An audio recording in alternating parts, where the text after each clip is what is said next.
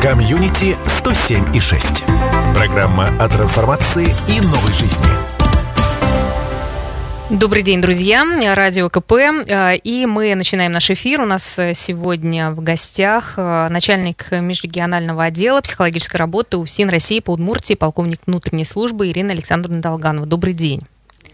Да, мы, да, включайте микрофон. Мы решили вас пригласить 12 марта, День работников уголовно-исполнительной системы, правильно?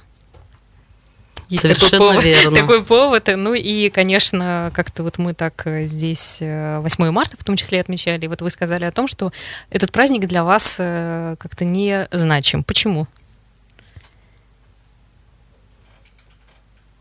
Что для вас этот праздник?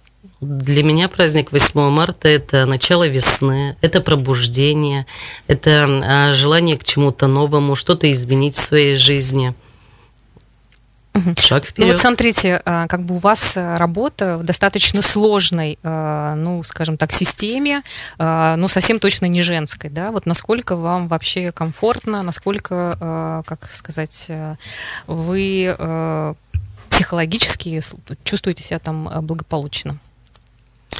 Ну, в общем-то, наверное, говорить женская, не женская профессия, наверное, сейчас уже не приходится. В нашем современном мире, наверное, не осталось э, той сферы, где женщина бы не проявила себя. Ну, психологи-то женщины, просто вы в системе ФСИН, поэтому как-то вот э, все равно это, наверное, ну, какие-то есть особенности. В общем-то, особенностей нет. Это клиенты, и будь они в пенитенциарной системе, будь они в другой, в образовательной, это в любом случае а, клиенты, у которых есть свои проблемы, которые нуждаются в помощи, которых надо научить решать свои проблемы. Угу. Ирина Александровна, вот как раз если говорить про психологическую службу, чем конкретно вы занимаетесь? То есть ваши должностные обязанности, что в первую очередь вы делаете? Тут, наверное, тоже нет очередности в первую или во вторую очередь. Есть два направления. Работа с сотрудниками и работа с подозреваемыми, обвиняемыми, осужденными. И продолжительность этого периода, она и начинает от начала до конца. Если у сотрудников с первого дня, как они трудоустроились, пришли на службу, и до последнего, до увольнения. Точно так же и осужденные с первого дня изоляции и до последнего до освобождения. Ну, а какие задачи э, чаще вы решаете? Вот, например, для сотрудников, э, какой у них запрос на психологическую помощь? Вот у сотрудников, например. В большей степени запрос, наверное, не у самих сотрудников и осужденных, а запрос у системы, запрос у общества.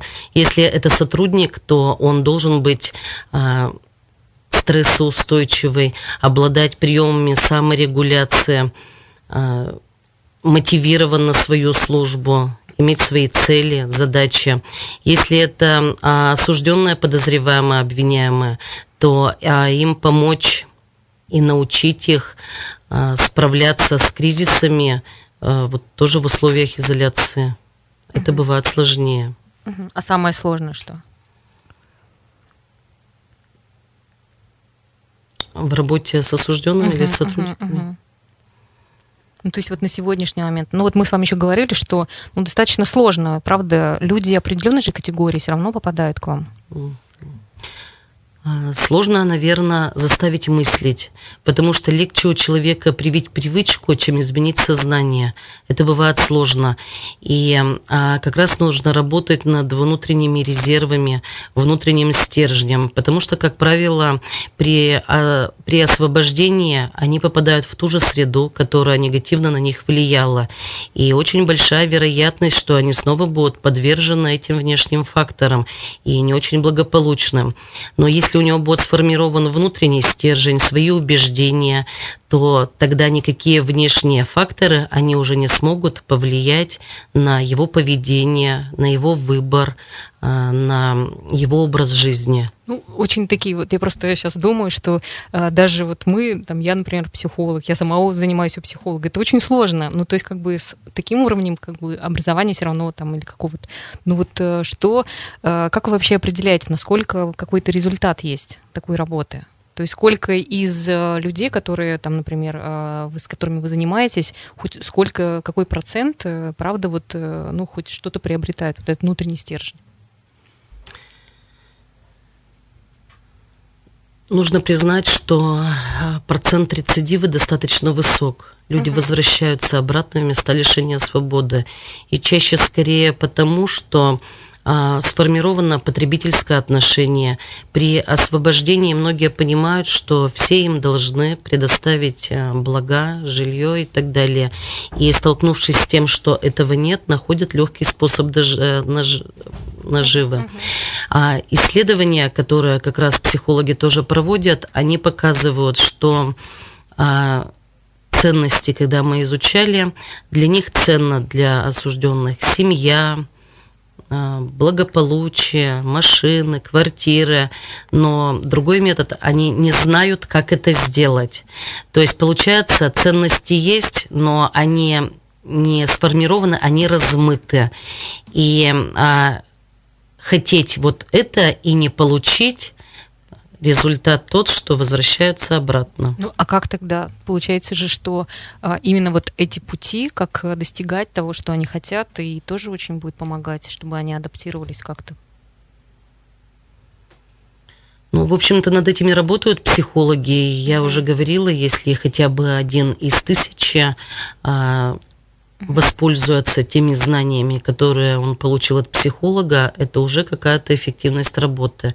Ну и, в общем-то, есть достаточно а, примеров, и недавно в УФСИН снимали фильм о тех людях, которые а, после освобождения встали на а, благополучный путь исправления, работа, семья и так далее.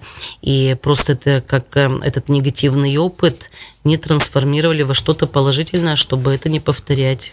Да, вот, Ирина Александровна, вы сказали о том, что сейчас очень изменилось э, вообще понятие о благополучной семье, что сейчас э, даже попадают люди, которые выросли, в принципе, в более-менее комфортных условиях. С чем вы это связываете? Да, как раз я это и говорила, что а, меняется понятие неблагополучия семьи. Ну, Само... То есть мы как-то при, привыкли, что, например, там в семье алкоголиков или наркоманов да, это уже да. какой-то путь, что человек так закончит. Сейчас же определение критерии благополучия, они как раз а, а, сравниваются с тем, что нет общения. И, казалось бы, с а, с первого взгляда семья благополучна, мама, папа работают, у ребенка есть масса гаджетов, он занят, он сидит дома, нет неблагополучной компании. Тем не менее, а, родители не знают, чем он занимается, чем интересуется. И приходит такой возраст, а он у всех приходит, когда а, возникает потребность, игра с запретами, что-то попробовать. И вот как раз этот внутренний стержень – это база, которая закладывается в семье, она не сформирована. И ребенок поддается влиянию, влиянию интернет-зависимости, а, влиянию различных а, информационных ресурсов. Поэтому благополучная семья – это там, где понимают друг друга, знают о друг друге и много общаются. Ну как это же получается, ну как бы за, все равно а, действие родителей в первую очередь, не то, что там у ребенка интернет, а то, что этот интернет дают. Конечно, вопросы, вопросы. Ну то есть вопросы к, к взрослым людям это, и то, что они как да. бы не могут организовать. Это полностью зона ответственности родителей. И а, вот сейчас как раз психологи, а, мои коллеги а, часто работают на запрос с сотрудниками и с детьми сотрудников. И э, родители приходят и говорят, сделайте что-нибудь, у меня ребенок не хочет учить уроки. Покажите мне такого ребенка, который бежал, прыгал в припрыжку и кричал, мама, я так хочу сделать уроки, я просто мечтаю об этом. Этого ведь нет. Поэтому тут как раз формирование зоны ответственности, что ребенок это уже должен делать в своем возрасте и делать самостоятельно, не дожидаясь, когда родители придут вечером поздно с работы, и в то время, когда продуктивность мозга после 19.00, она снижается, восприятие, а, поэтому вопросы к родителям. Ну так вот, если посмотреть, конечно, сейчас родителям сложно всем, как-то, наверное, еще будет это сильно влиять нынешней ситуации на то, что еще больше будет проблем? Я бы отнесла к психологии ленивого. А какое такое время, что сейчас сложно, когда было легко?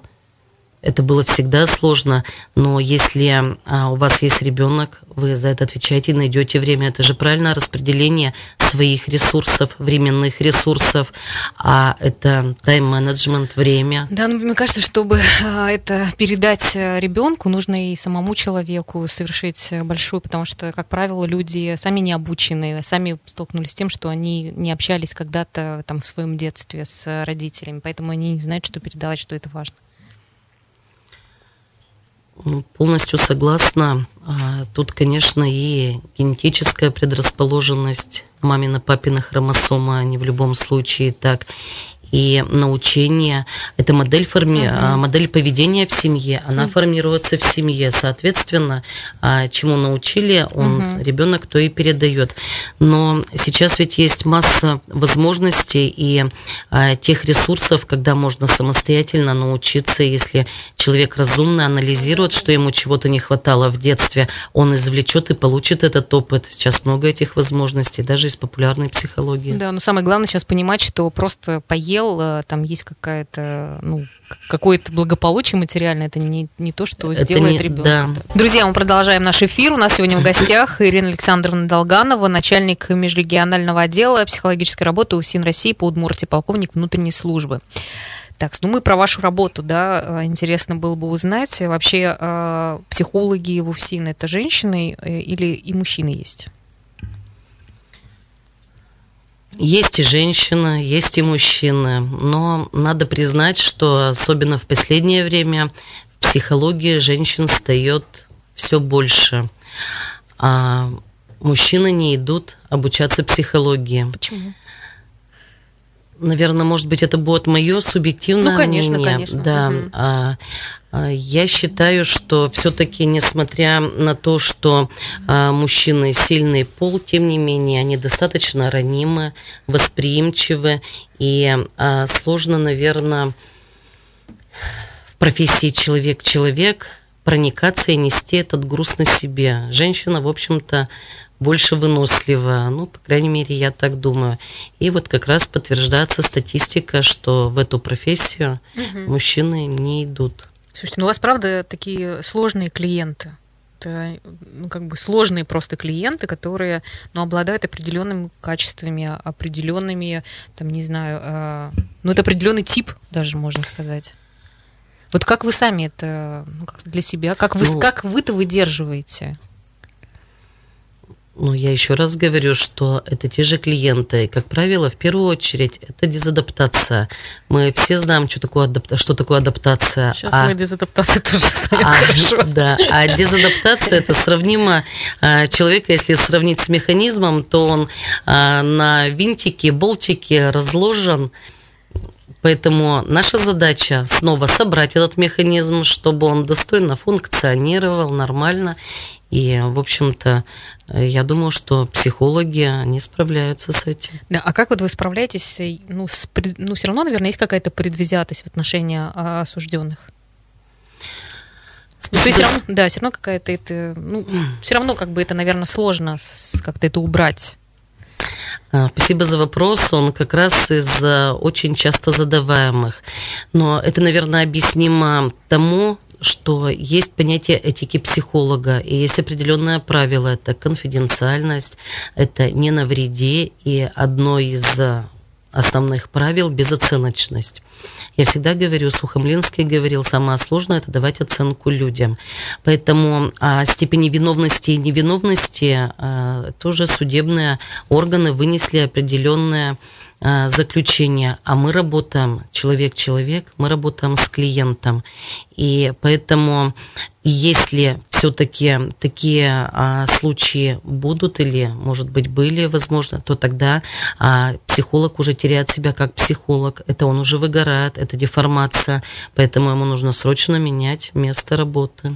Ну вот вы сказали, что конфиденциальность такая важная, ну такой важный пункт. А вот а, если, например, как вот э, осужденные могут, ну как бы выйти на такой уровень доверия и рассказать что-то, что, например, ну как сказать э, ну, что-то вскрывает какие-то, там, не знаю, факты. Вот как в этой ситуации тогда? Если, Ваша психологическая вообще этика и... Речь идет о каких-то событиях, которые а, противозаконны, тогда психолог просто должен предупредить, что вы сейчас мне даете ту информацию, которую а, я должен буду довести до лиц, которые в этом заинтересованы. Поэтому а, психология и консультации психолога, для этого есть другие службы, больше угу. касаются как раз ну, внутреннего содержания, переживаний, эмоций, как с ними справиться. Часто это и бытовые вопросы, потому что психолог в местах лишения свободы часто несет роль определенной подушки между другими службами, донести вовремя, а, проблемы осужденных, как их решить, подсказать сотрудникам, как это решить. То есть все-таки больше не такая, не, не, ну, не такая психотерапевтическая работа, где прямо вот человек раскрывается, а это больше вот такие вот э, как бы организационной, что ли, даже Понятие вопрос. раскрытия тут разное, угу, да? Вот угу. можно ну, я просто как психолог, да, который как понимает, психолог... что как приходишь на, на сеансы, и все как бы доверие там э, полностью все можешь рассказать. Я так понимаю, что это все специфика есть. А мы вот до этого с вами как раз говорили о немотивированных, да, угу. что а, наши клиенты, они немотивированы. И психологам пенитенциарным сложнее в этом плане работать от психологов. Ну как вы с ними, правда, работаете? Потому что э, а, все, кто идет к психологу, это, ну, как я психолог могу сказать, что это просто базовое ну, условие, что человек должен хотеть э, с собой что-то делать. Я так понимаю, что ваши э, клиенты, они не сильно этого хотят. Может быть, они и хотят, они не понимают, что они хотят, и что у них есть потребность. Но это же сложно просто вообще. Конечно. Заработать что... над собой очень сложно. Конечно. Я как-то не, и, как не... правило, а, у большинства осужденных нет опыта общения с психологом. Угу. Они часто это путают с медиками и просят таблеточку, которую бы выпил, и все стало сразу угу, хорошо. Угу. Вот здесь как раз я всегда говорю психологам, а, это их профессионализм. Если психолог профессионал, он найдет подход к любому клиенту, и он его замотивирует, и замотивирует так, что а, у клиента появится желание еще встретиться и продолжить общение. Поэтому первая задача мотивирования а, наладить контакт. Это просто беседа. А, чтобы заинтересовать собеседника, психолог должен быть сам высокопрофессиональным. Это широкий кругозор, это эрудированность. Вы сказали, что у вас вот три образования психологического. Вот вы с какой э, целью вот так, э, ну, как бы в этом смысле всю, там, психоанализ, например, насколько этот вообще психоанализ э, вот в системе помогает? Что касаемо образования, психология в принципе, она наука такая, она должна идти в ногу со временем и даже чуть опережать ее, угу. чтобы понимать, анализировать те процессы, которые происходят. А, восприятие людей, учить людей анализировать, а, что с ними происходит. Поэтому недостаточно а, иметь только образование базовое, закончить институт либо университет.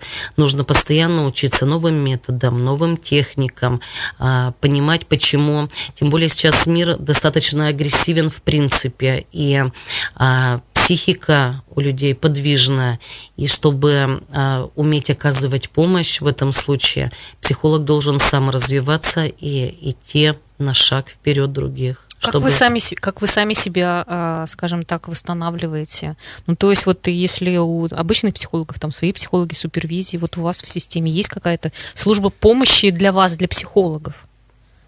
Ну, наверное, так, что спасение утопающих – дело рук самих утопающих. В общем-то, конечно, мы, психологи, собираемся, и у нас и свой юмор, и понимаем мы только… Это у вас самая д- такая шутка есть. Друг друга. Ну, это что-то вот тоже бывает э, э, оговорочка по Фрейду или там также из гештальтерапии. А, есть, да, свои такие шутки. Если касаемо, как я лично восстанавливаюсь, мне нравится моя любимая техника горячего стула. Во мне всю жизнь борются две Ирины. Одна хорошая, а другая не очень. И когда применяя эту технику, вот они спорят и приходят к какому-то консенсусу. И, в общем-то, я думаю, что чаще всего та, которая сидит на хорошем стуле, она побеждает более аргументированно. А сейчас какая на стуле сидит? Прекрасно. Хорошо. А как э, вообще ваши друзья, близкие относятся ну, к тому, что вы ну, работаете в такой системе? а, нормально, адекватно, с пониманием. Это уже очень давно, может Сколько быть. лет вы уже работаете? А, в этом году будет 25 лет. А как э, при- решили вот э, пойти по этому пути? Это было достаточно спонтанное решение. Это близкое расположение э, учреждения, заведения, где я жила. И, в общем-то, казалось, что я зашла туда ненадолго, а вот до сих пор иду. Угу. Ну, вот когда вы начали работать и сейчас, вот э, изменились ли требования вообще психологической помощи? Конечно, они меняются с каждым годом, и э, применение каких-то методов, техник, вот о чем я уже говорила, что психолог должен развиваться. Если раньше было достаточно э, только беседы, и с нас даже не требовалось определенного обучения, сейчас просто так э, Угу. Бесед недостаточно. Ну вот, э, насколько я знаю, отдел УФСИН по психологической помощи в Удмуртии главный в ПФО. Почему? А, наверное, это заслуженно, и это не случайно. А, я могу с гордостью сказать психологов, пенитенциарных психологов Удмуртии, что а, им есть что показать, есть чем гордиться. Когда я говорила про образование, каждый обладает определенными техниками, методами, стремится к развитию, пишут методические рекомендации, научная работа, принимают участие в конкурсах профмастерства и занимают а, достаточно высокие места на уровне Приволжского федерального округа, на уровне России. Поэтому я думаю, что это место под солнцем заслуженно находится как раз в Удмуртии. Да, ну вы сказали, что часто ездите а, по городам, то есть как бы по а, ПФО вообще. А... С, какой, с, с какой целью?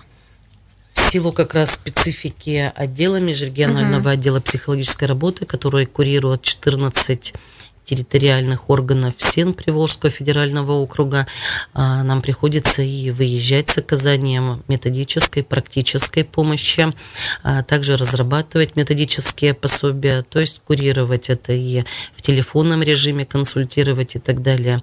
А, конечно, те ограничительные меры, которые в последнее время принимались, в России, они наложили определенный отпечаток, и а, нам пришлось тоже перейти на дистанционный уровень работы. Итак, э, мы в эфире, друзья. Я напомню, у нас сегодня в гостях Ирина Александровна Долганова, начальник межрегион... межрегионального отдела психологической работы УСИН России по Удмуртии, полковник внутренней службы. И вот мы сказали о том, что наш отдел УСИН по, психолог... наш, уже, по психологической помощи в Удмуртии главный в ПФО, и вот э, кто занимается координацией действий вообще регионов? Вот именно наш отдел этими занимается. Мы остановились на том, что я говорила, ограничительные меры э, привели нас к тому, что пришлось поменять форму работы дистанционная. Угу. Э, мы проводим достаточно много обучений и вебинаров в режиме видеоконференц-связи э, на площадке Zoom. Приглашаем э, сторонних специалистов ну вот а где самая сложная такая психологическая, что ли, обстановка? Там, не знаю, в какой колонии или... Можно так спросить? Наверное, надо оттолкнуться, что такое психологическая обстановка. Понятия обстановки много. Ну, а... больше всего возникает психологических каких-то сложностей, трудностей, запросов, а, там, не знаю, на то, чтобы что-то, ну, как с этим работать? Мы не проводим такой сравнительный анализ между учреждениями. Все-таки это индивидуалистично, и работа направлена на клиентов. Угу. Так, хорошо. Как вот э, э, осужденные готовят к выходу на свободу с психологической точки зрения? Мы уже отчасти касались этого вопроса, да. да, когда я говорила про формирование внутреннего стержня, но тем не менее а, научения жизни на свободе, они, как правило, начинаются за полгода. И там не только психологи, и социальные работники работают. Это а, как презентовать себя на рынке труда, потому что часто человек в силу а, скудного словарного запаса, не может э, себя представить и оказываться без работы, как вообще адаптироваться, как уметь говорить «нет». То есть очень много а, обучения психологическому айкидо, защита, а, антиманипулятивное поведение. И там идет целая программа. То есть осужденный перед освобождением проходит эту программу. Интересно, есть какие-нибудь случаи, что человек осужденный потом так вдохновился психологической работой, что сам стал, например, психологом в вашей системе? Может вообще такое быть? Или уже его точно не возьмут? Ну, не знаю, в системе, сейчас, в системе он нет, точно, в системе да, в системе нет, он точно не будет, ну, а вообще, в принципе, психологом. Можно сказать, что а, каждый человек внутри психолог, если он чувствует, понимает, осознает, а главное умеет анализировать. Нужно всегда уметь анализировать свои поступки и поступки людей, понимать, почему они так сделали. Поэтому, а, если человек это умеет, можно сказать, психолог. Ну, так как э, все-таки сейчас э, непростое у нас время в связи с событиями, да, ну и вы психолог, собственно говоря, такой уже, э, который знает, как в каких-то жестких условиях, может быть, ну, в системе тоже работать. Вот можете как-то нашим слушателям помочь или подсказать какие-то действенные методы, которые бы способствовали бы какому-то снижению тревожности, тревоги, страха вот этого того, что катастрофа там, что происходит, я боюсь? Ну, а, информационная атака – это, наверное, бич современного общества.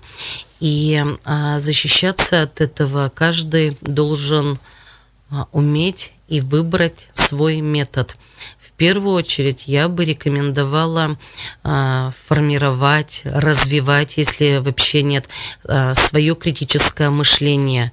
То есть если а, вот в интернет-ресурсах и так далее очень много манипулирующей информации, то нужно разбираться, если правильно посмотреть на ту информацию, которую, которая пришла в интернете, которую увидел, во-первых, нужно понимать, это событие или а, это чье-то намерение, да? Угу. Как правило. А как, разли... а как различить? А как различить? А, вот, например, такая информация. Депутаты будут рассматривать э, в каком-то году такое-то, из, такие-то изменения, да, событие еще ведь не произошло, но посеяло зерно паники, паники угу. определенное, и с большей вероятностью, что этого заседания и не будет, и никто не, не будет рассматривать, тем не менее, уровень повышенной тревоги возрос. Поэтому вот это вот критическое мышление, оно должно быть. Событие, да, нужно его анализировать, когда оно произошло, но если это чьи-то намерения, а, либо очень много в таких а, информационно-агрессивных статьях – манипуляционных методов, когда они начинаются примерно так, а, а, многим известно, угу. или как правило, или мы все знаем. То есть вот это такая манипулятивная точка, когда человеку подсказывает, все знают, так и я, значит, тоже, и я, значит, там.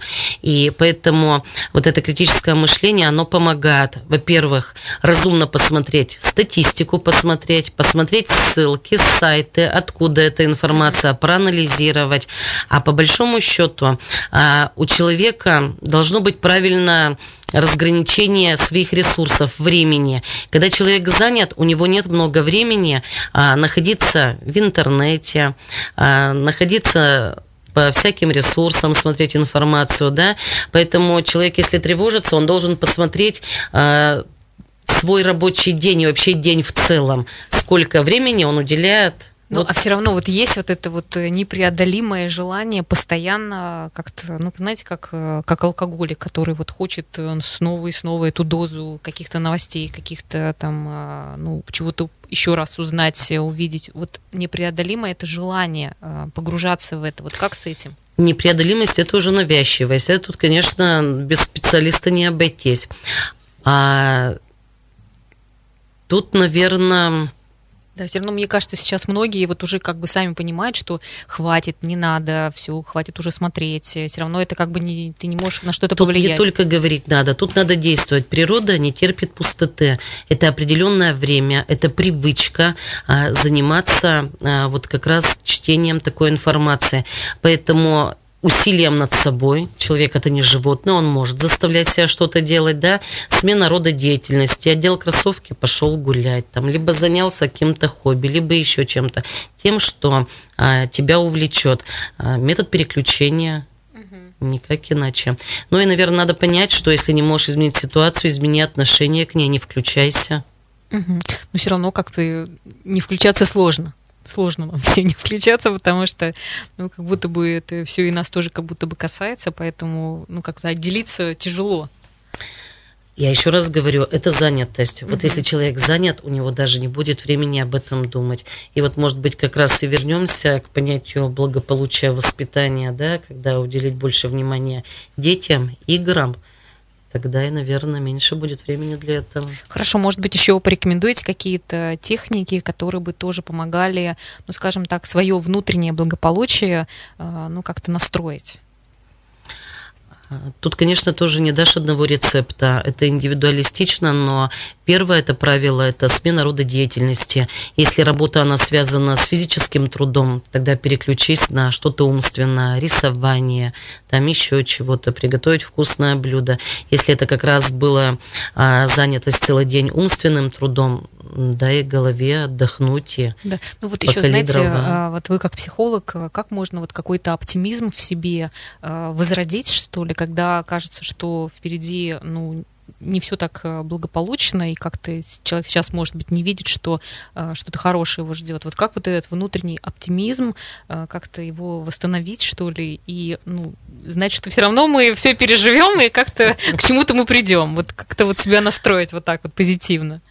Вот Тут, наверное, я бы порекомендовала почитать очень много литературы позитивной психотерапии, да, позитивная терапия, ну, основатель по, Пизашкиан, да, а, метод Нарбекова от обратного. Если, например, вам грустно и не хочется улыбаться, подойдите к зеркалу от обратного, улыбнитесь и увидите, может быть, это даже улыбка какая-то будет, э, но несколько наигранная а, или смешна, и тогда от обратного захочется улыбаться и заулыбаются глаза. Да, мне вот, знаете, сейчас кажется даже, что э, какой-то большой поступок, что ли, для человека просто реально улыбаться другому человеку, потому что сейчас все такие грустные ходят э, с какими-то прямо ну, э, лицами, что все, как бы, все, жизнь закончилась. Как будто бы, если мы каждый будем друг другу улыбаться, как-то э, друг друга поддерживать, то это очень хорошо помогать будет психологическое вообще, ну, психологическому самочувствию. Полностью согласна, потому что а, барьеры общения недостаточно сужены. Если раньше была вся страна и все общались, mm-hmm. и а, уровень доверия, то а, теперь круг близких людей, близких друзей, он очень сужен и не достает времени. Поэтому я полностью согласна.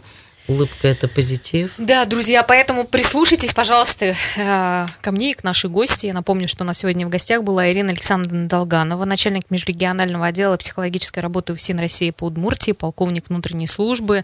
Ну и хочется действительно всем пожелать, чтобы больше какого-то настроения, позитива, радости, каких-то внутренних э, событий, которые, э, к которым мы сами будем готовиться и которые ждать. Ну, то есть как-то вот сегодня, сейчас такое время, когда все эти психологические знания нам пригодятся, я так думаю. Конечно. Настало время психологов. Хорошо, всем желаем хорошего дня, до свидания и завтра услышимся. Комьюнити 107 и 6.